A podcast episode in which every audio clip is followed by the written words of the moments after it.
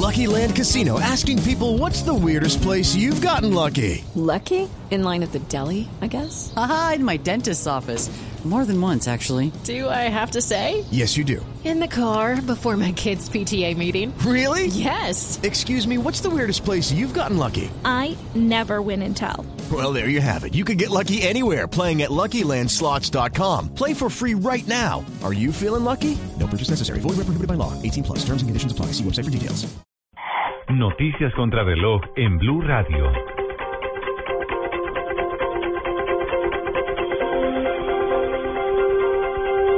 En la noche, 31 minutos, aquí están las noticias. Un impactante incendio de vehículos se presentó en Barranquilla por la caída de cables de alta tensión en el norte de la ciudad.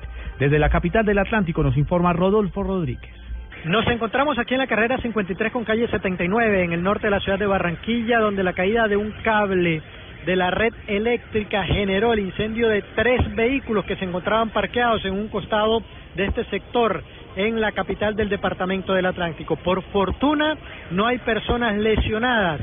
Sandra Valdivia es la propietaria de uno de los vehículos y cuenta lo que sucedió. Yo iba a salir y el, eh, el mesero me dijo que no saliera porque yo quería mover mi carro. Y él me dijo no salga porque es un cable de alta tensión. Entonces me devolví. En el momento que me volví explotó. Se empezó a hacer las chispas y a explotar.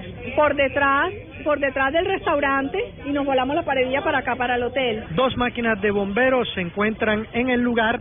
Ya el fuego ha sido controlado. En Barranquilla, Rodolfo Rodríguez Llanos, Blue Radio. Cayó bien en sectores políticos el nombramiento de Luis Carlos Villegas como nuevo ministro de la Defensa. María Juliana Silva.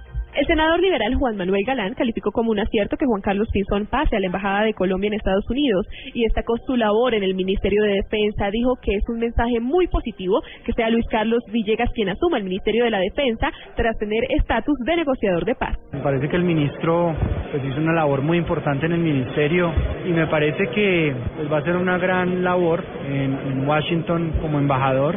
Y me parece que va a ser interesante pues la perspectiva de que Luis Carlos Villegas venga a asumir el Ministerio de Defensa, pues de tener ese estatus de negociador de paz. Por su parte, el senador del Centro Democrático Ernesto Macías dijo que con esta, como la llamó, jugada de póker del presidente Santos, parece que estuviera perfilando a Juan Carlos Pinzón como candidato presidencial y dijo que llega un ministro de Defensa que no era mucho. Parece que estuviese preparando al ministro de Defensa para una eventual candidatura presidencial y se trae de ministro a una persona que no ha mostrado resultados en ninguna parte. Lo único que hizo en la embajada fue comprar un edificio de 40 millones de dólares. Ese es todo el, el, el resultado de su gestión. María Juliana Silva, Blue Radio.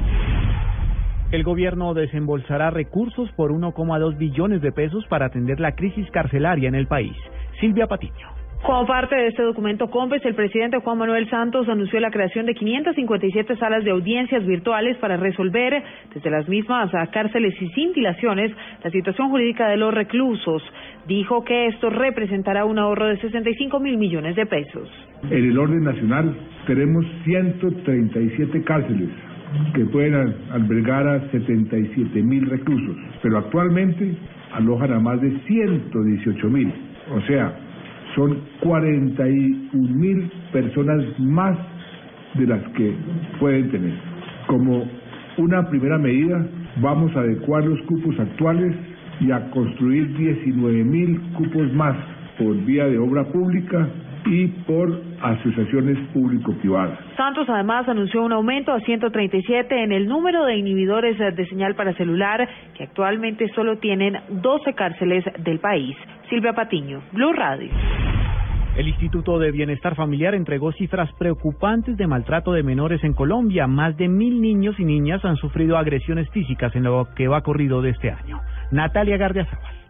Ana María Ferguson, directora de protección del ICBF, reveló que cerca de 1.400 menores ha atendido el instituto en los primeros tres meses del año por maltrato infantil, al tiempo que señaló que el subregistro es muy alto. Del total de menores, el 39,8% corresponde a niños entre los 0 y 6 años, el 30,2% está entre los 6 y 12 años y el 28,7% está entre los 12 a 18 años. En el primer trimestre del 2015 tenemos reportados 1.391 casos de maltrato. Esta es la principal causa por la cual ingresan los niños al sistema de protección del ICBF y en el acumulado de los últimos años llegamos a alcanzar eh, más de 20.000 casos de maltrato contra niños, niñas y adolescentes. De acuerdo al ICBF, los casos de maltrato infantil han aumentado en este primer semestre del año un 77% en Putumayo. También han aumentado en Casanare, Huila, Antioquia, Caquetá y Chocó, entre otros.